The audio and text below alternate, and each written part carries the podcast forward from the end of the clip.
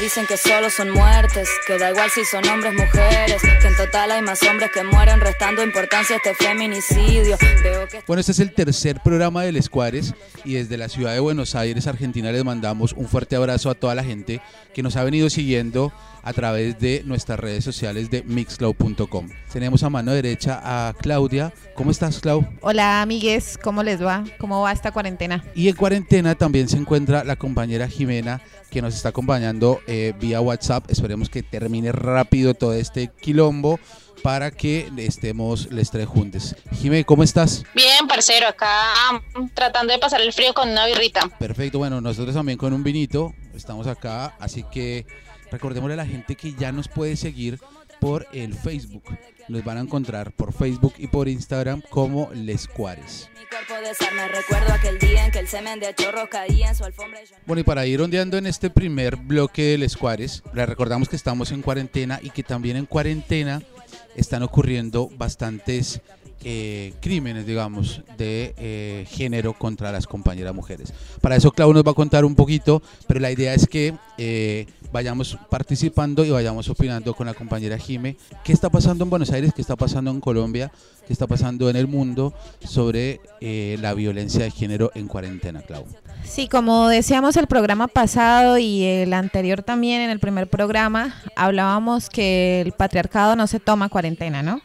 La violencia machista sigue en aumento y estas son cifras que tenemos a nivel latinoamericano a final, eh, bueno, que cifras que datan de finales de abril eh, y no son nada alentadoras. Tenemos, nos encontramos con que en México hay 163 mujeres han sido asesinadas, 19 eh, en Argentina, 2 en Colombia, 6 en Perú, 4 en Chile. El caso de México es uno de los más brutales en la historia, digamos, eh, de violencia machista, ¿no, El, el, aumento es creciente, o sea, con el pasar de los años, lo que pasa en México es que la cifra de mujeres asesinadas, de femicidios, va en aumento, o sea, no es una cifra que decrece. O sea, es un país eh, con, un, con una problemática de género bastante marcada.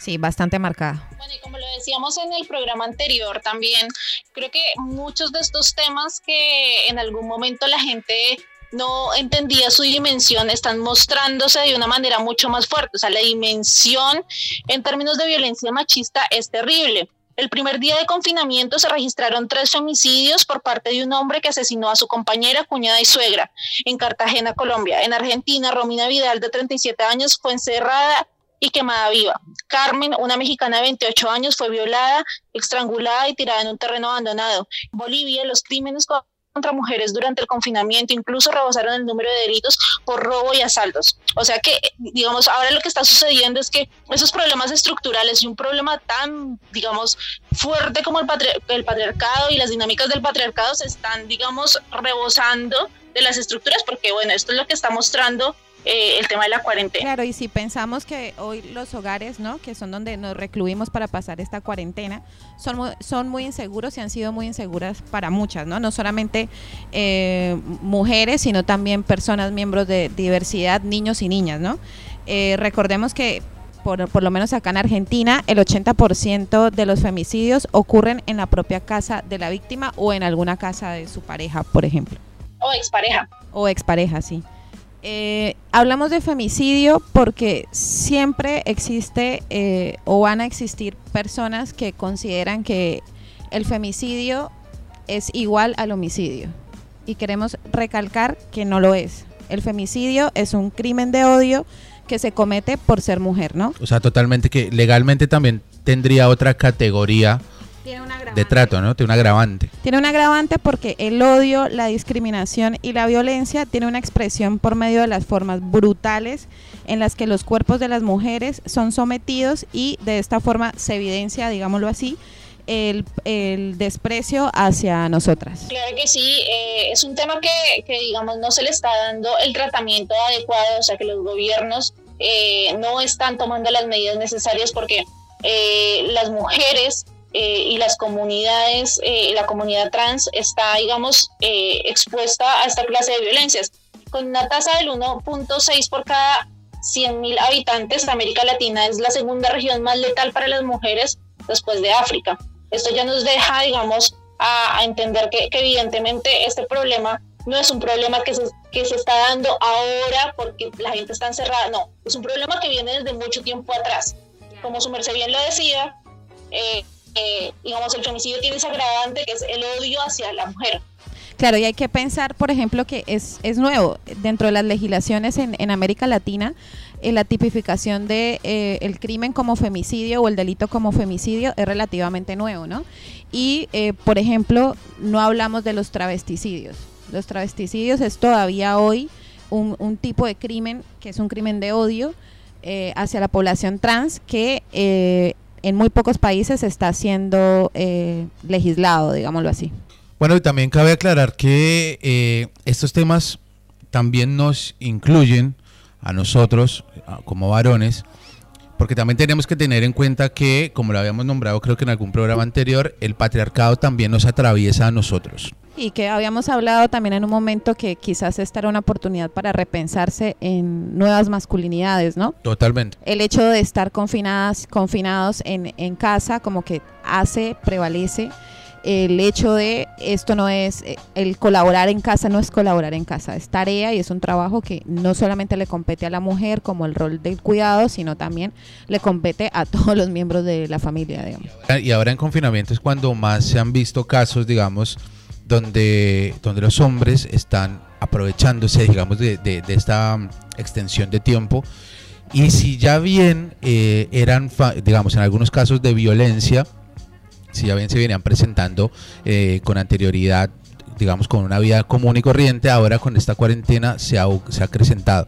Este es el caso, por ejemplo, de del, este chabón que estaba hablando Jime, que quemó a su esposa. Que quemó- eso fue acá en, en provincia de Buenos Aires. Ajá, sí, la encerró y la quemó viva.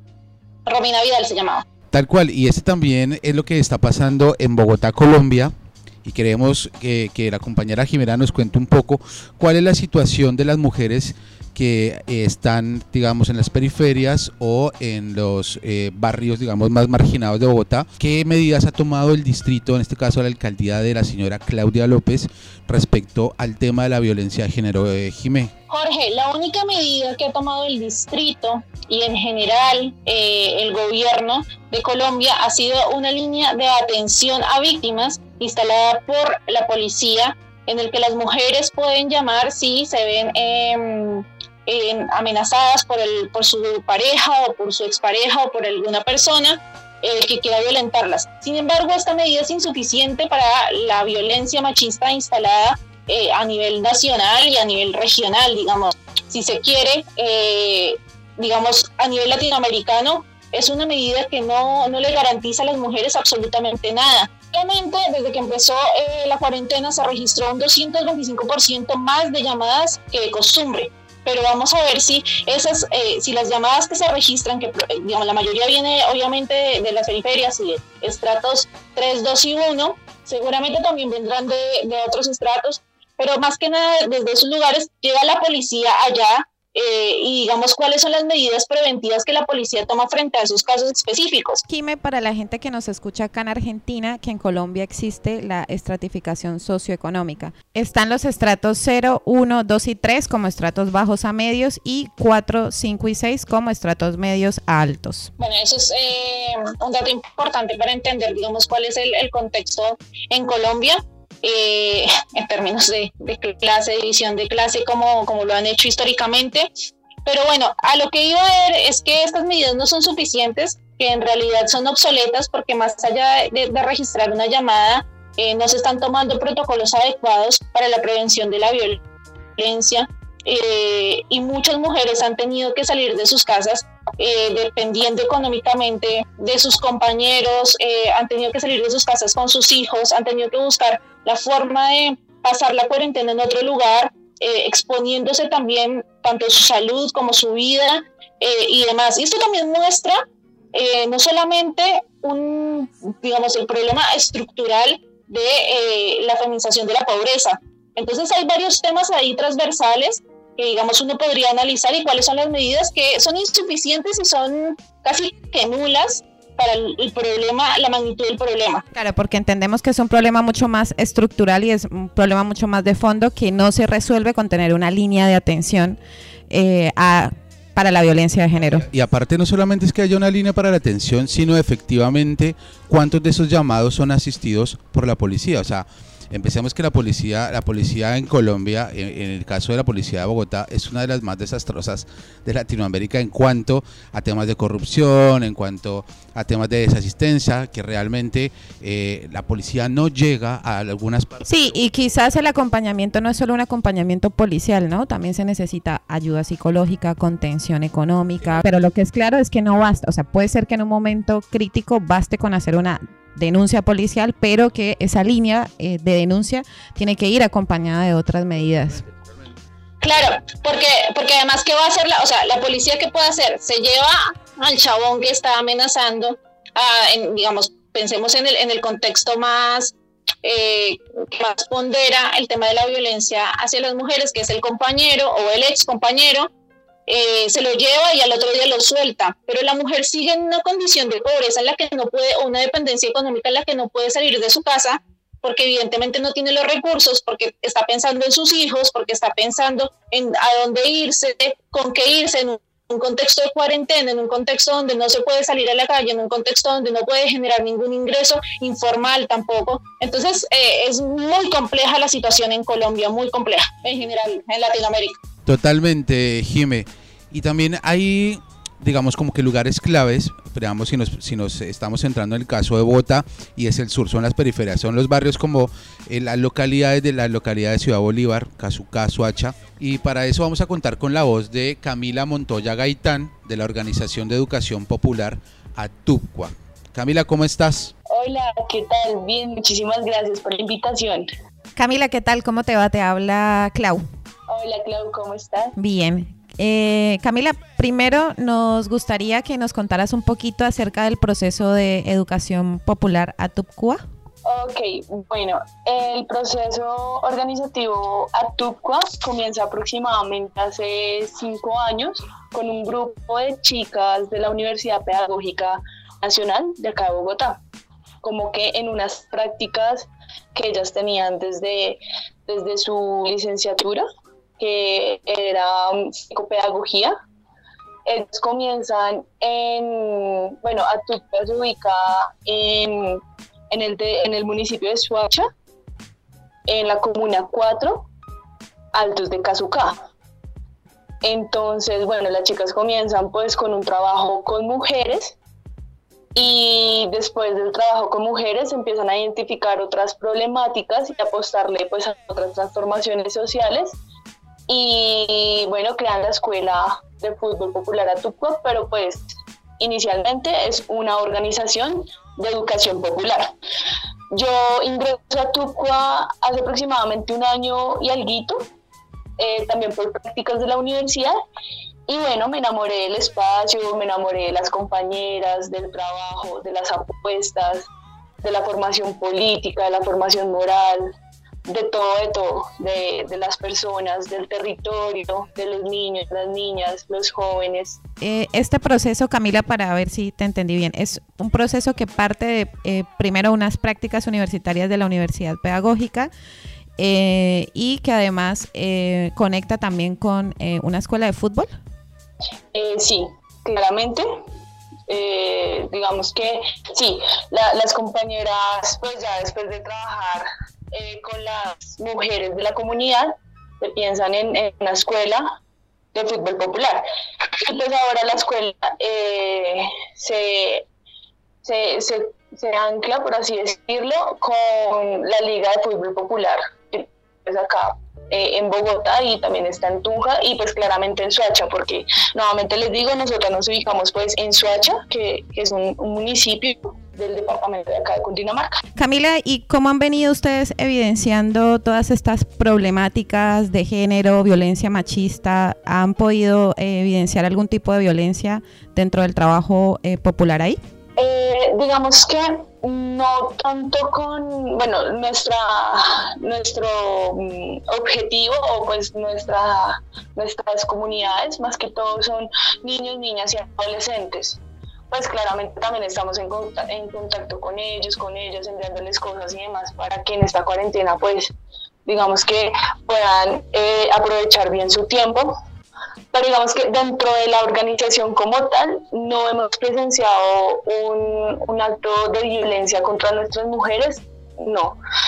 Pero digamos que ya a nivel de Bogotá y, y pues una también se, se, mm, se, identifica, se identifica con otras mujeres. Pues que, que no son las mujeres con las que uno trabaja, pero sí Sí. Camila, hablábamos de, recién eh, antes de hablar contigo, hablábamos de una línea de atención a víctimas eh, que instaló la alcaldía de Bogotá, eh, pero aparte de esto no hemos encontrado ninguna otra medida que esté tomando ni el gobierno ni la alcaldía frente a la violencia machista y frente a la violencia que están presentando las mujeres en Colombia.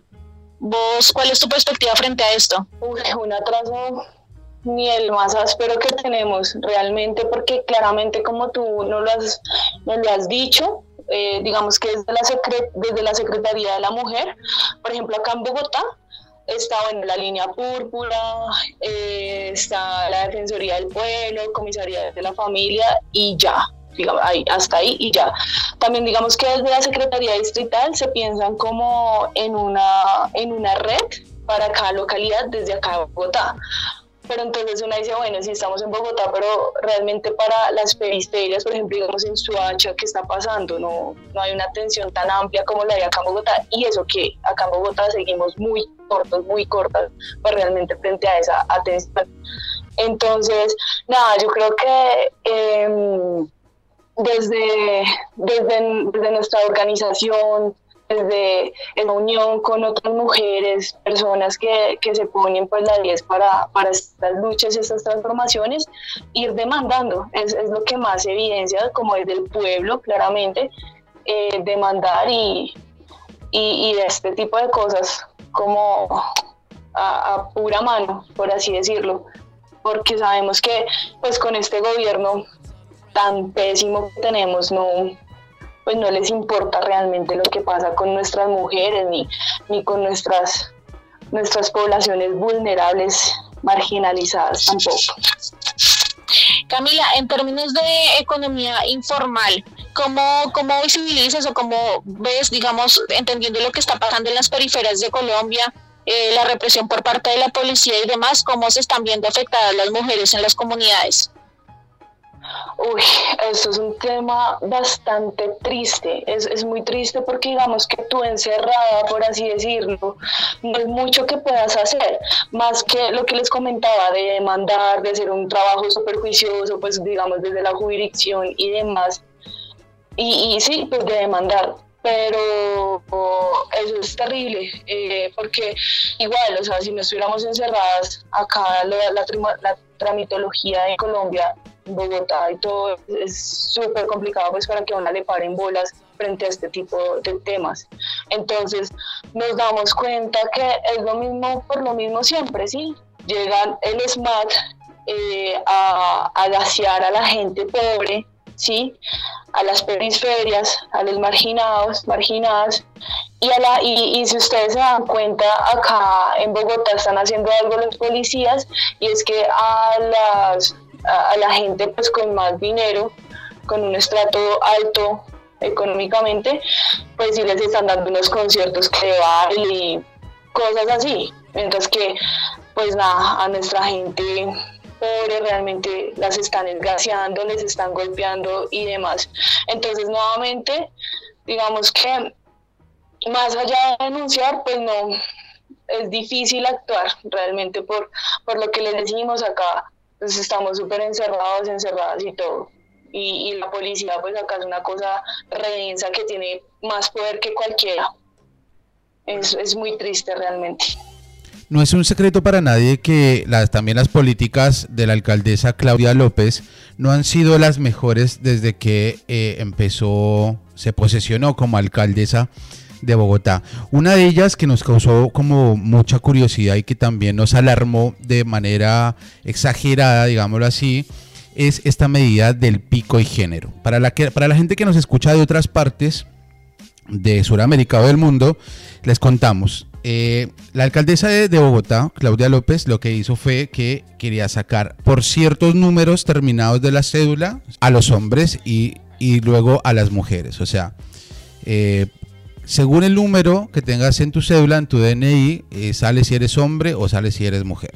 Esto es lo que trajo, eh, fue una problemática bastante compleja con la comunidad trans, porque si bien eh, de por sí la comunidad trans ha sido bastante atropellada y golpeada por la policía en Bogotá, esto le dio más poder a la policía para seguir atacándolas a las compañeras por, digamos, su, su condición de género. Eh, te queríamos preguntar, Camila, básicamente así, si tuvieras a Claudia López en este momento enfrente, ¿qué le dirías?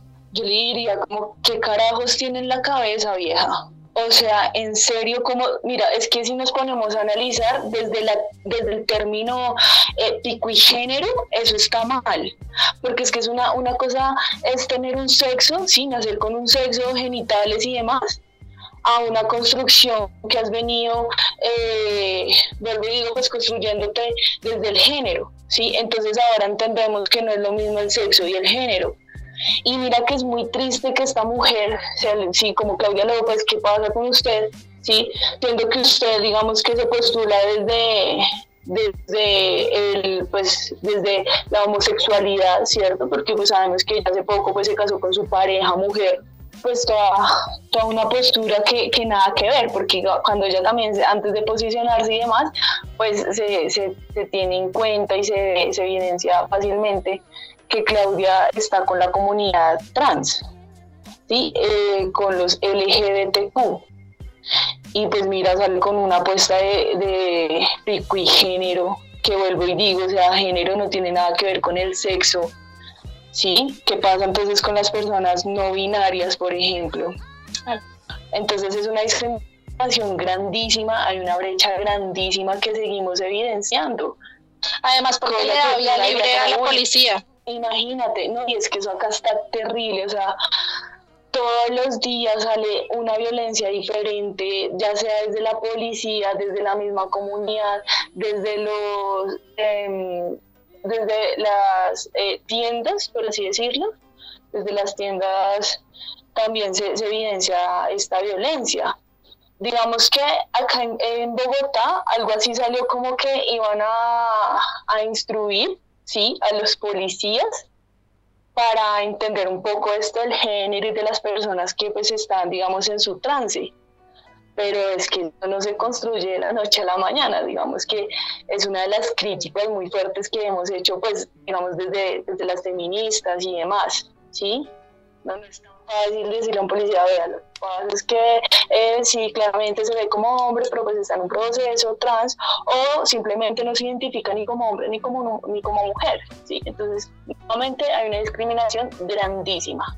Tuvimos, tuvimos eh, por redes sociales el caso de una, de dos compañeras eh, trans que estaban haciendo mercado en un supermercado en Bogotá, un supermercado grande, una cadena. La policía entró al supermercado, no sabemos si fue por un llamado de alguien, pero la policía entró al supermercado, les pidió sus documentos y como vio que en sus documentos tenían sexo masculino, les iban a poner un comparendo. Esto claramente está violando la ley de identidad, no hay una ley, pero está violando la, identidad de género, que en el caso argentino sí hay una ley establecida, una ley de identidad de género, y nos parece preocupante eh, que, Claudia López, eh, justamente por su condición de lesbiana, eh, esté atentando contra la comunidad LGBT, contra la comunidad trans en Bogotá. O sea, es algo que no nos cabe en la cabeza y que si la señora, como dijimos el, el programa anterior, si la señora Claudia López llega a escuchar este programa, por favor le hacemos un llamado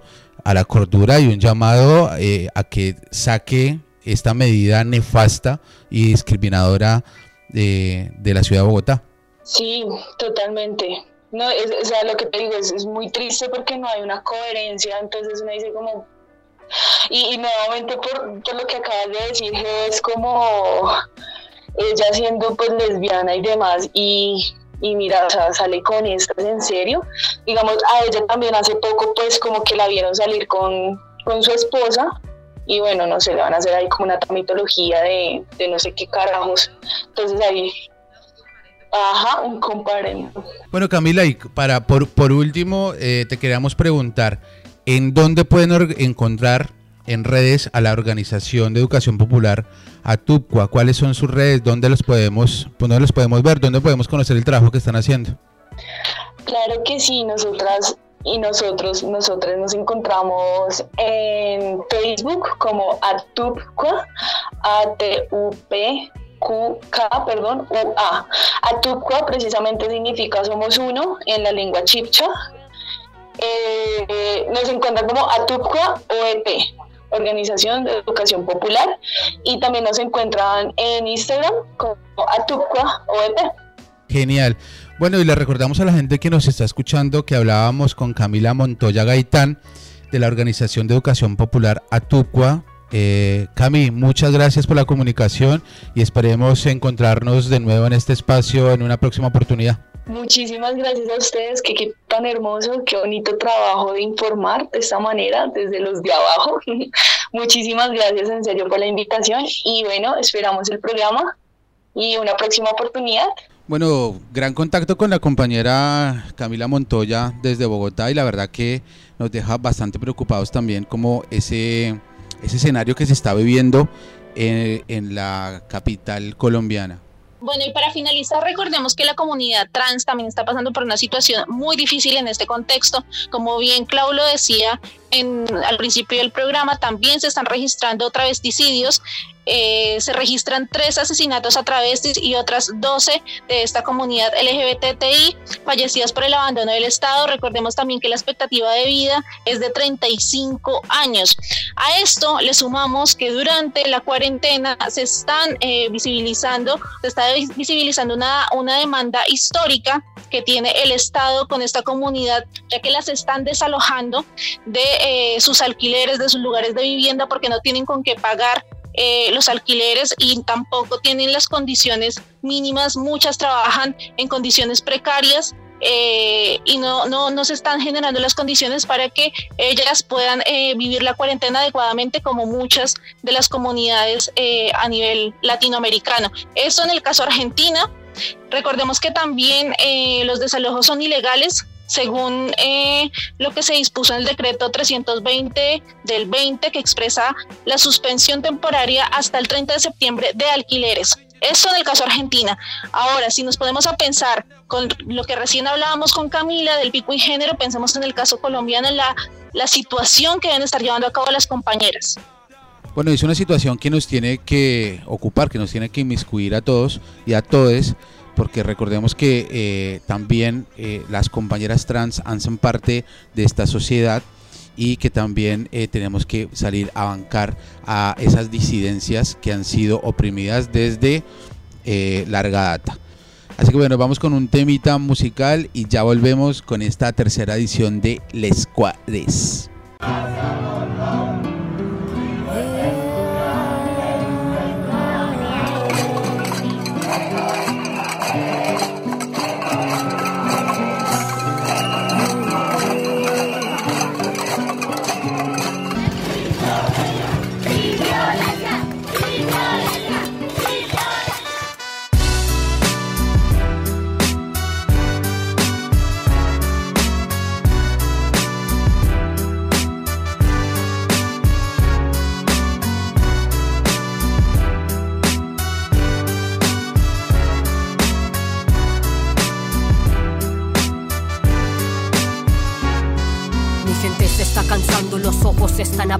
El ruido de mis calles no le come a este gobierno de abusos, de corruptos, de asesinos, de paracos. Caerán los de arriba, despertamos los de abajo por los muertos en protestas a manos de autoridad.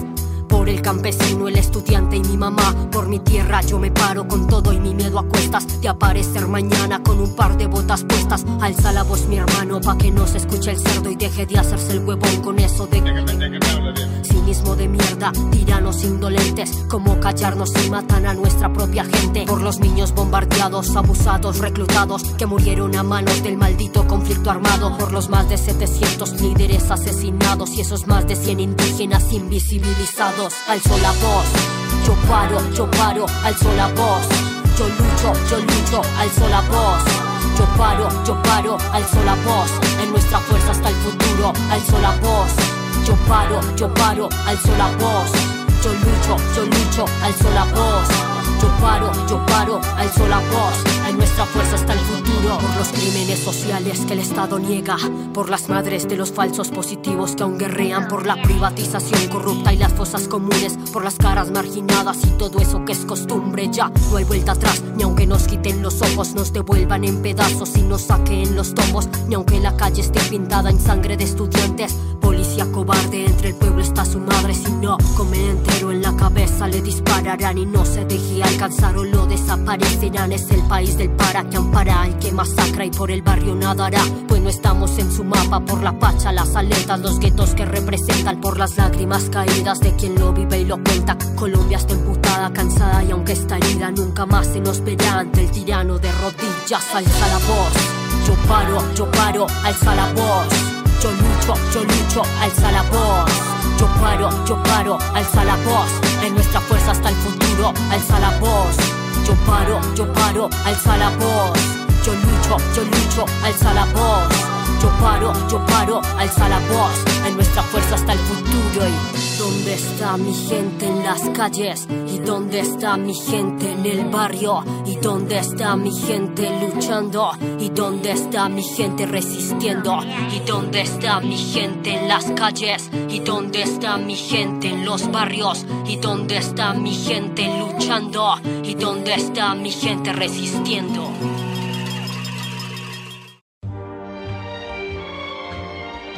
Segundo bloque del Escuares. Y le recordamos a la gente que nos escucha de distintas partes del mundo que nos pueden empezar a seguir en Facebook y en Instagram como Les Cuares. Bueno, y hablando de violencia machista y cómo estas, estos, estas problemáticas se están evidenciando más que nunca a nivel estructural en Latinoamérica y el mundo, esta semana ha habido un tema que ha generado bastante repudio. Se trata de la acusación al jugador colombiano Sebastián Villa, quien hace parte del plantel del Boca Juniors, quien el lunes pasado, cuando eh, Daniela Cortés, su expareja, publicó varias imágenes en su cuenta de Instagram, aparece lesionada, aparece golpeada eh, y ella, digamos, eh, expone que fue golpeada por el jugador del Boca Juniors. Vamos a escuchar un audio eh, donde habla Sebastián Villa. Hola, buenas noches para todos. les habla Sebastián Villa. Y bueno, a raíz de lo que se está viendo en, las redes sociales, eh, quería decirles que yo tengo eh, mi madre, tengo mis hermanas, tengo mis sobrinitas, mis primitas, tengo mujeres en mi familia. Aclararles de que no estoy en mi casa, eh, que no sé con qué intención se está, se está publicando lo que se publicó. a partir de mañana empezaré a aclarar la situación con las personas indicadas. Una feliz noche para todos. Bueno, escuchábamos a Sebastián Villa, jugador del equipo senense, quien hizo un descargo de estas acusaciones en sus redes sociales. Bueno, Claudia, ¿qué pensás de lo que acaba de decir eh, Sebastián Villa y este caso eh, que ha generado tanto repudio? Creo que lejos de ser un descargo es claramente una pseudo respuesta, ¿no? Eh, apelar al argumento de tener mamá, hermana, tía, eh, creo que eso lo sitúa muy lejano de dar un eh, esclarecimiento a estos hechos, ¿no? Si decir que no se encuentra en su casa es para nada un argumento que pueda llegar a responder ante este tipo de acusación, ¿no? Y no solamente eh, hay que denunciar esta falta de o esta ausencia de respuesta, que también puede ser un tomado como una falta de respeto que eh, salga a dar semejantes declaraciones en, en redes, eh, también hay que denunciar el trato que Boca Juniors hizo frente al tema. Bueno, lo que salió a decir el plantel de Boca Juniors en un comunicado oficial que está en su página eh, literalmente dice así, el Club Atlético Boca Junior informa que, ante los hechos de público conocimiento que involucraron a un jugador del plantel profesional de fútbol, ya está en contacto con los abogados y representantes del jugador para profundizar sobre el episodio y tomar las medidas que correspondan. Desde ya, el club se pone a disposición de la justicia en todo aquello en lo que pueda colaborar para el esclarecimiento del suceso. En concordancia, con el compromiso asumido en esta directiva en materia de derechos humanos y cuestiones de género. Boca reafirma su compromiso con los valores de la igualdad y el respeto, considerando a los clubes como un actor social determinante para dar esta pelea. Esta pelea. para dar esta pelea que tenemos como sociedad para erradicar la violencia de género en todas sus expresiones. Esto es lo que dice el comunicado oficial que sacó Boca Juniors, eh, el equipo senense de la ciudad de Buenos Aires, en sus redes sociales. Y la verdad que a mí me queda un sin sabor porque si bien escuchábamos el audio de Sebastián Villa, que no decía nada, como lo decías vos, Clau, el comunicado de Boca tampoco dice nada. Entonces, empecemos a ver que eh, el fútbol también tiene que ver y tiene que hacerse cargo y los clubes tienen que hacerse cargo de este tipo de manifestaciones nefastas y machistas de sus jugadores. Ya hemos tenido mil casos, aparte Boca ha tenido una seguidilla de, de casos también de sus jugadores, lastimosamente también colombianos y es el caso bueno que hubo anteriormente con otros jugadores del plantel y queda solamente en eso, queda solamente en un comunicado de prensa eh, que saca el club por sus redes sociales y desde su página oficial hasta ahí. No tenemos más que eso en este momento por parte de las directivas del club. Sí, Jorge, como usted bien lo dice, no, no dice nada de ese comunicado y es evidente que frente a estas situaciones hay que tomar una posición clara eh, y contundente frente a las dinámicas de violencia machista que se presenten en cualquier movimiento, en cualquier club deportivo, en cualquier espacio eh, donde se presenten estas situaciones. Así que, es evidente que, el Boca eh, tiene que tomar algunas cartas y algunas medidas sobre el asunto. Bueno, y también circuló esta semana un audio de otra expareja de este jugador colombiano, Sebastián Villa, ella eh, se llama Alexandra Marín y vamos a escucharlo. Las personas que me conocen saben que yo fui novia de Sebastián y muy poquitas personas saben por qué le terminé. Y fue por eso mismo, fue por maltrato. Solamente le quiero decir a las mujeres que estén pasando por esto en este momento, que estén que estén, que estamos en una cuarentena, que estén encerradas, que no tengan salida, no se aguanten eso, no se queden encerradas, no se queden en sus casas, no se queden esperando que pase algo peor. Miren que las personas no se muestran como son, pero lo único que les pido es que al primer indicio de agresión no sigan ahí. Porque cuando un hombre lo hace la primera vez, lo va a seguir haciendo. Escuchábamos el audio de Alexandra Marín, expareja del jugador Sebastián Villa, que ante las denuncias de Daniela Cortés, denuncias por violencia de género, ella también se anima a hacer y compartir em, su experiencia con este jugador que nos relata que viene siendo bastante reiterativo el trato eh, violento hacia sus parejas. Han habido otras voces de denuncia, como el comunicado que sacó esta misma semana la coordinadora Sin Fronteras de Fútbol Feminista, en donde se rechaza, se repudia la situación de violencia de género cometida por Sebastián Villa hacia su expareja Daniela Cortés. Y además eh, hace un llamado a la reivindicación de los derechos de las mujeres en el fútbol y un par de exigencias que pueden encontrar completa el comunicado en nuestras redes, pero dentro de los que se incluye eh, un fútbol respetuoso, que no violente a las mujeres, en donde se diga no al maltrato físico y psicológico, un fútbol equitativo que valore a las mujeres, en donde se diga tajantemente no a la violencia de género, un fútbol transparente que denuncie abusos contra las mujeres, em, un fútbol unido que escucha a las mujeres, un fútbol con justicia que proteja los derechos de las mujeres, un fútbol equitativo que valore a las mujeres, un fútbol ejemplar que respeta a las mujeres. Bueno, ahí escuchábamos eh, los diferentes comunicados eh, con el caso del jugador del equipo senense eh, Sebastián Villa, es importante que hagamos, que tomemos posición sobre estos casos, como en algún momento lo decíamos mientras Jorge leía el comunicado de Boca Juniors. Eh, tomemos posición frente a la violencia machista, tomemos posición frente a las cosas que eh, hemos naturalizado, porque realmente eh, es una cuestión de, de, construirse, de desnaturalizar, de cuestionarse, de interpelarse. Así que, bueno, la invitación y la reflexión es esa, cuestionémonos y ojalá se tomen cartas en el asunto sobre este tema. Sí, porque recordemos que la violencia no juega. Así que también esto es un llamado para que todos los clubes de fútbol en el mundo se interpelen eh, este tipo de violencia y este tipo de prácticas porque en realidad hay muchos eh, clubes en el mundo donde saben que tienen golpeadores, que tienen violadores y no los expulsan o no hay, digamos, una condena social y una condena, digamos, desde el club eh, por no ensuciarse, ¿no? Por no ensuciar la imagen del club, porque es que es Boca, es River, es el Real Madrid, es el Barcelona. Bueno, y con esta idea vamos a escuchar un tema de la banda de Greencore antifascista y latinoamericana Concha Culo de la ciudad de Buenos Aires, con su tema Marcha Firme la Masa del álbum Blast Beat y Sustancia del año 2020. Los pueden buscar por Facebook como Conchaculo Greencore, por Instagram como Conchaculo667 y en Bandcamp como Conchaculo.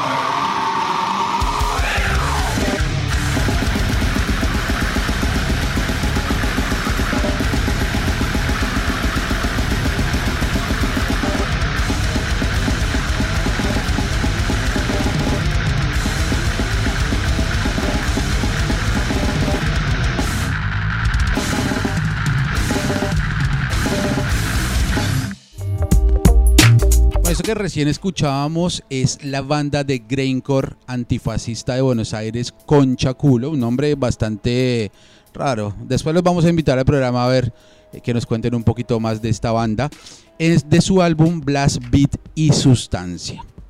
Este es el tercer bloque del Escuadres y en este caso vamos a tocar un tema que habíamos dejado no colgado, pero que le queríamos dar continuidad en el programa número 2 y es el tema de la situación carcelaria, la situación de los presos y presas eh, a partir de esta pandemia del coronavirus eh, en la ciudad de Buenos Aires y en Argentina, ¿no?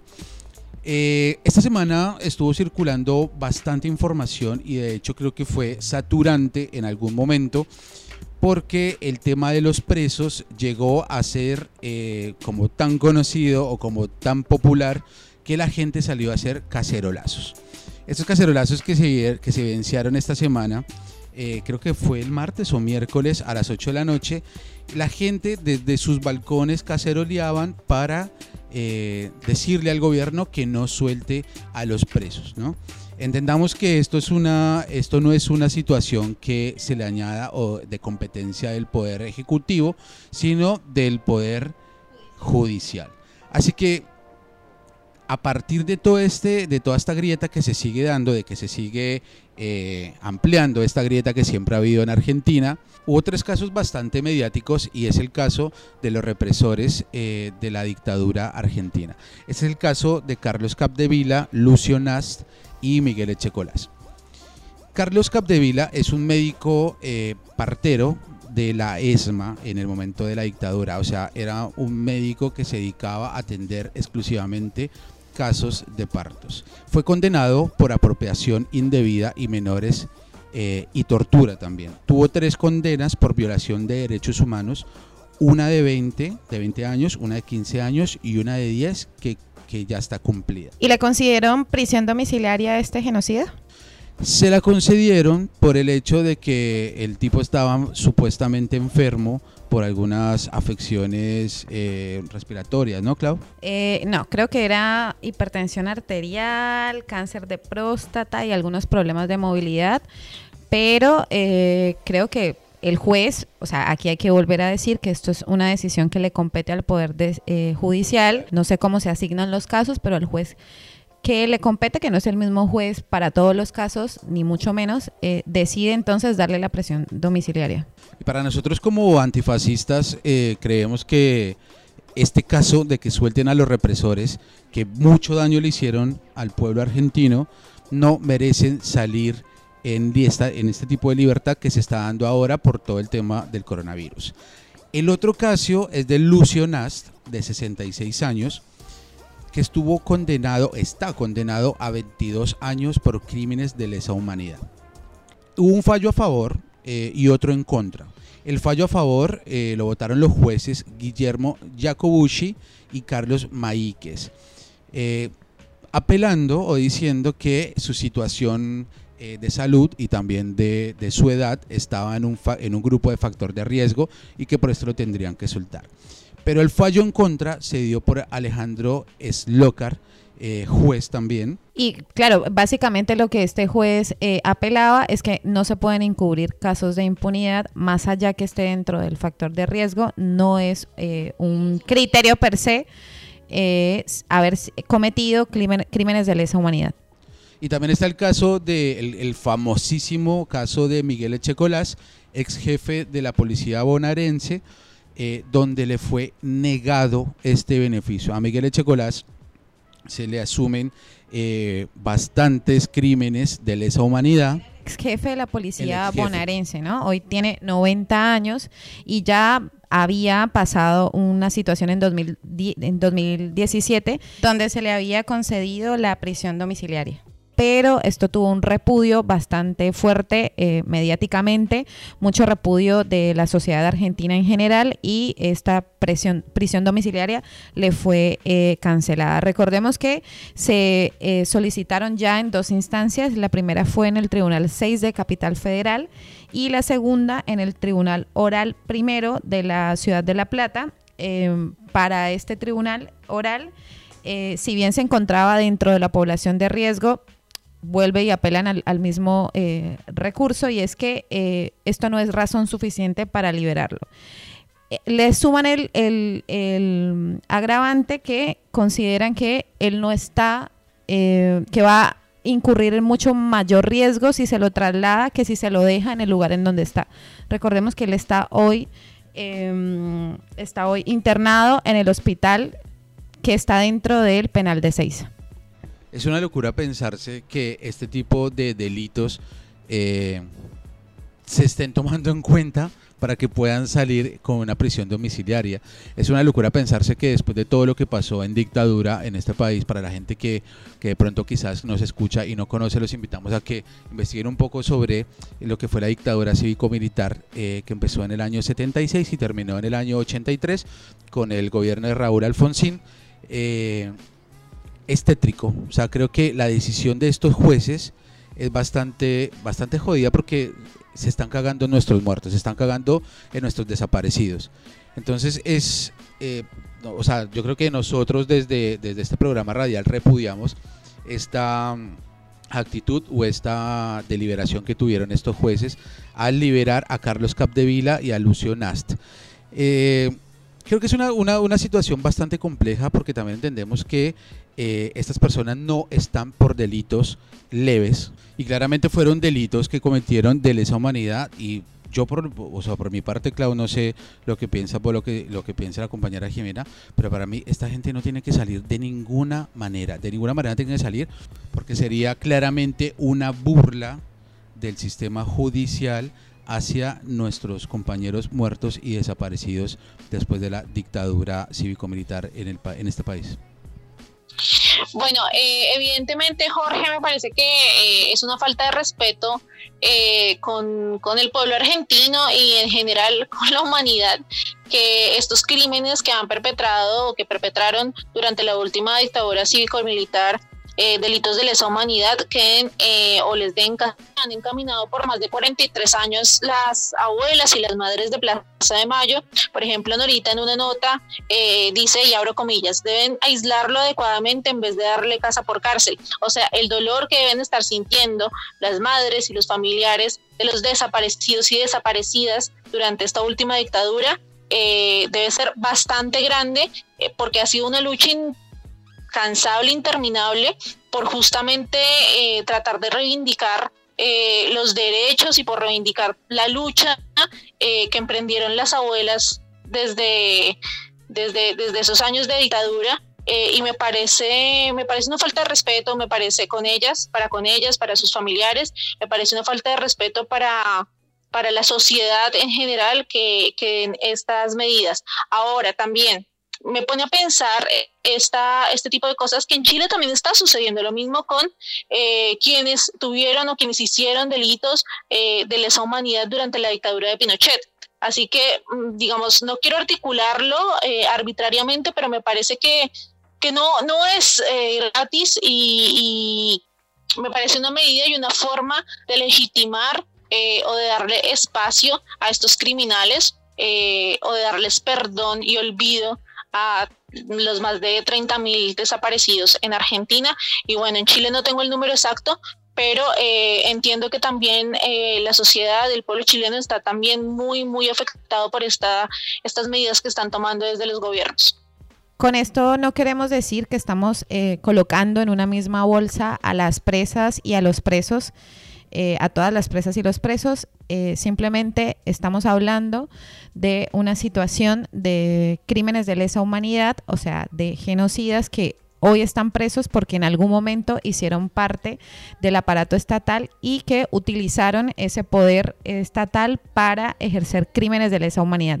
No los estamos poniendo en la misma bolsa de otros crímenes eh, de violencia cometidos por civiles, como por ejemplo eh, violadores o femicidas, a los que ya entendemos que la Cámara de Casación dijo tajantemente no deberían eh, poder salir en libertad. Y esa fue la discusión que se dio esta semana mediática entre Sergio Berni, ministro de Seguridad de la provincia de Buenos Aires, y Eugenio Zaffaroni, reconocido jurista de Argentina. En el diario La Nación eh, se titula Eugenio Zaffaroni defendió la liberación de presos. Abre comillas diciendo, nadie habla de soltar a violadores y homicidas, sino evitar una masacre. Esto fue lo que dijo Eugenio Zaffaroni en el diario La Nación, a lo que el ministro de Seguridad de la provincia de Buenos Aires, Sergio Berni, se refirió de la siguiente forma.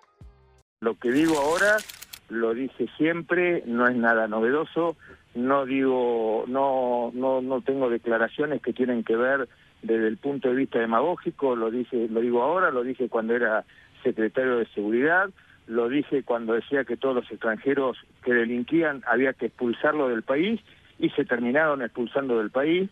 Entonces, la verdad que no veo ningún conflicto político, solamente veo una justicia que debe despertarse, una justicia que debe ser responsable y una justicia que no solamente tiene que darle respuesta a los delincuentes, que me parece muy bien, porque ser delincuente no le quita su condición de ser humano, pero también tiene que darle respuesta a todos los argentinos. Mire, yo escuché un jurista eh, muy reconocido, que nadie puede poner en, duda su capacidad teórica, diciendo que esto era una medida para evitar masacres. Masacres son lo que tenemos todos los años en la provincia de Buenos Aires cuando nos matan mil bonaerenses eh, los delincuentes. Esos son verdaderas masacres.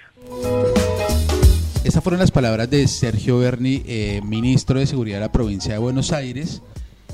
Y ahora vamos a escuchar lo que le responde Eugenio Zaffaroni eh, en una entrevista que tuvo esta semana que pasó en la Futurock. Es el mismo discurso, el mismo discurso vindicativo de, este de este populacherismo este, vindicativo que hemos, que hemos tenido, que ha llenado todas las cárceles. Bueno, escuchábamos la respuesta que le dio Eugenio Zaffaroni, jurista bastante reconocido en este país, donde le replicaba a Bernie justamente por estos dichos Y la, yo creo que la respuesta y el pensamiento de Zaffaroni eh, coincidimos un poco en él porque es un discurso eh, bastante jodido el que tiene Bernie frente también a los presos, a las presas y a los migrantes, ¿no, Clau? El discurso de Bernie eh, me llama mucho la atención o me llamó mucho la atención como desde ese lugar quizás xenófobo de esas posturas siempre como tan... Eh, tan radicales en relación a los migrantes. Y me llama mucho la atención que, por ejemplo, muchas y muchos esperábamos que este gobierno de Alberto Fernández hiciese algún tipo de pronunciamiento sobre el decreto de necesidad y urgencia que ponía prácticamente a toda la población migrante en un hilo hacia la deportación, ¿no? Como que la deportación podía llegar a pasar por cualquier situación de abuso y que eh, estamos aún hoy esperando que haya una respuesta desde el gobierno. Entendemos que las condiciones son bastante adversas hoy para legislar, sobre todo en ese tema, pero tampoco es una cuestión eh, que se le pueda escuchar, al menos discursivamente, al gobierno actual. Bueno, eh, estoy de acuerdo con lo que con lo que está diciendo Claudia. me parece que son medidas que que no se están tomando, o sea, que no se tomaron en el gobierno anterior, sino que se tomaron desde gobiernos pasados, son medidas sumamente xenofóbicas eh, y que me parece que para ser ministro de, de, Seguridad no tiene noción de cuáles son los problemas estructurales y qué es lo que genera eh, que, digamos, una estructura capitalista eh, y donde hay tantas desigualdades eh, no sé, segregue a los migrantes y no entiende el panorama completo. Esa es mi lectura sobre, sobre la visión de Bernie eh, y las declaraciones que hizo esta semana. Así que es importante también pensarnos eh, de qué manera o de qué forma se está haciendo política en contra a los migrantes y que este tipo de este tipo de, aclaraciones o este tipo de cosas que está saliendo a decir Sergio Berni están rectificando su postura bastante xenófoba y racista contra los migrantes que habitamos en este suelo argentino. Así que bueno, con esta pequeña reflexión nos vamos con primero de mayo, Escuela de Odio, que nos va a llevar a un último bloque donde vamos a estar hablando sobre este tema de los trabajadores y las trabajadoras a nivel del mundo. Ya volvemos.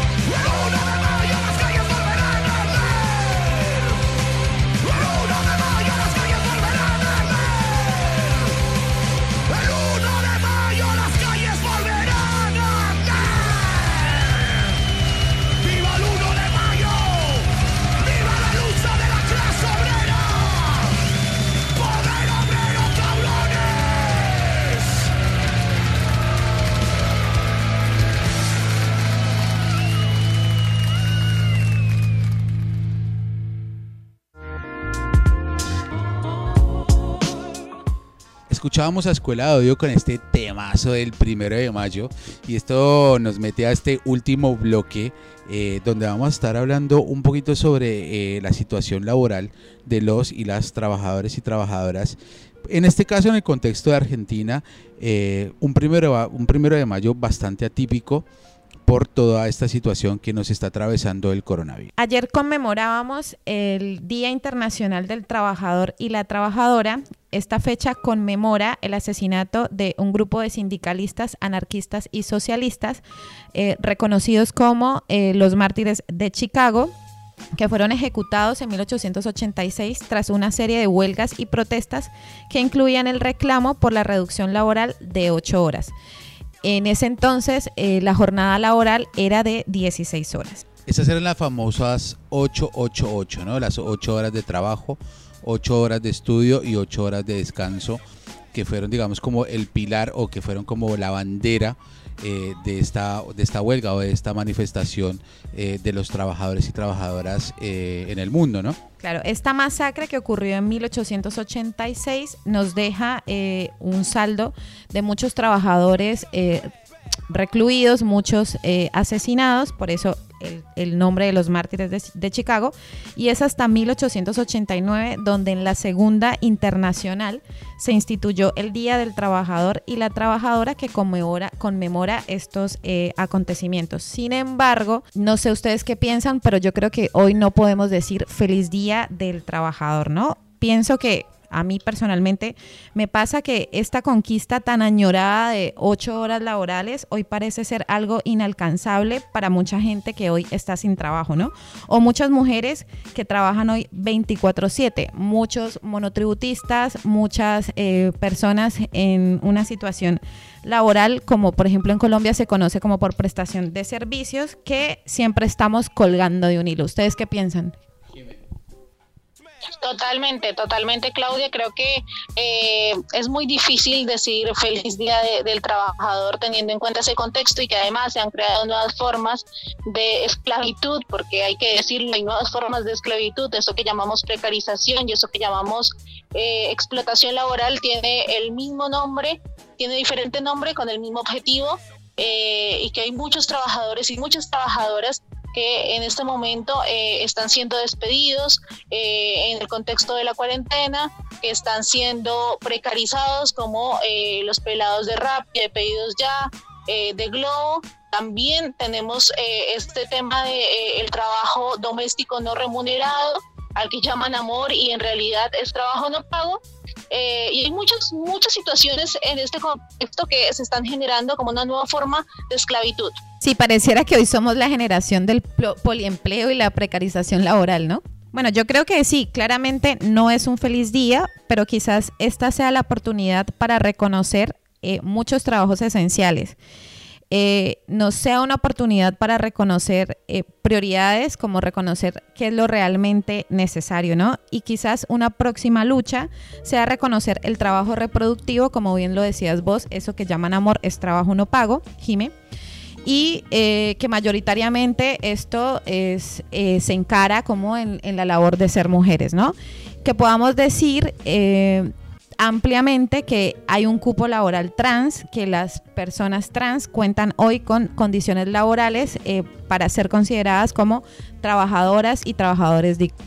También las trabajadoras eh, sexuales, ¿no, Clau? Eh, que también están pidiendo, digamos, como que una cierta forma de, de inserción hacia el sistema laboral donde puedan tener un sindicato, donde puedan tener una obra social, una obra social en Colombia lo que se llamaría una EPS o una seguridad social, eh, donde también ellas están pidiendo este tipo de demandas.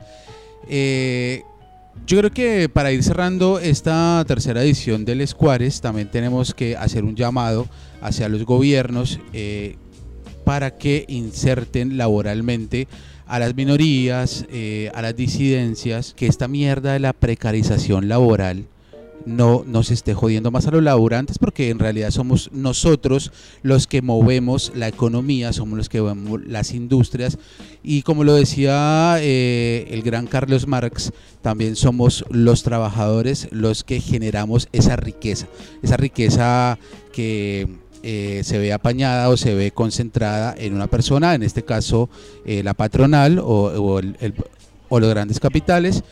Eh, así que bueno, eso es Les Cuares y desde Les Cuares les decimos a todos y todas las trabajadoras que sigamos en pie de lucha, que sigamos exigiendo condiciones laborales dignas y también un llamado para la misma gente y para el mismo pueblo de que nos organicemos eh, contra esta barbarie capitalista y salgamos a las calles a defender lo que es nuestro, no solamente nosotros como trabajadores y trabajadoras, sino también eh, a exigir derechos eh, que, se nos han, que se nos han visto arrebatados a nivel de y la historia, ¿no? de la historia. Claro, hoy más que nunca levantamos las banderas de un primero de mayo revolucionario y combativo. Y para finalizar, yo les diría que les cambio ese feliz día del trabajador por un feliz día de lucha para que sigamos encaminando las exigencias, para que sigamos encaminando una lucha que viene desde hace muchos años atrás, para que nos unamos como pueblo. Eh, con las formas que podamos en este momento y más adelante nos volvamos a encontrar en las calles y podamos eh, exigir derechos dignos para los trabajadores y trabajadoras. Bueno, con esto nos vamos en este tercer programa del Escuadres. Les recordamos que nos pueden seguir ahora desde las nuevas redes sociales que tenemos por Facebook e Instagram como Les Cuares y que también pueden escuchar los programas anteriores en la plataforma de Mixcloud. Entran a www.mixcloud.com y ponen en el buscador Les Cuares. Ahí van a salir los programas eh, que estuvimos haciendo en las dos versiones anteriores. Y también queremos, yo quiero enviarle un saludo grande y también nombrar al bloque de trabajadores migrantes en Argentina que está haciéndose cargo de esto que el Estado no se hace cargo y es llegar a los lugares más recónditos o más profundos del conurbano bonaerense Así que un gran saludo para el bloque de trabajadores migrantes y también para todas aquellas organizaciones que vienen haciendo un trabajo profundo y un trabajo presencial en las villas.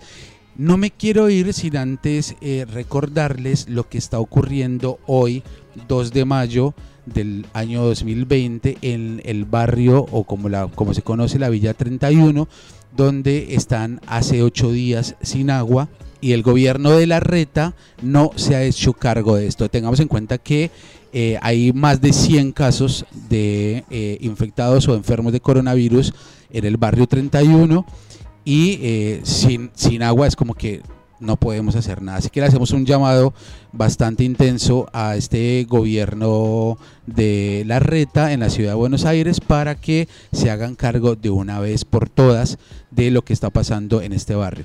Bueno, y antes de despedirnos, me gustaría mandarle un saludo al compañero Cristian Sarmiento, que está de cumpleaños el 3 de mayo de 2020. Feliz cumple, Cris. Un fuerte abrazo para todos y recuerden que solamente el pueblo salva al pueblo. Libertad, igualdad y solidaridad. Nos vemos en la cuarta edición de Les Cuares. Chao, chao.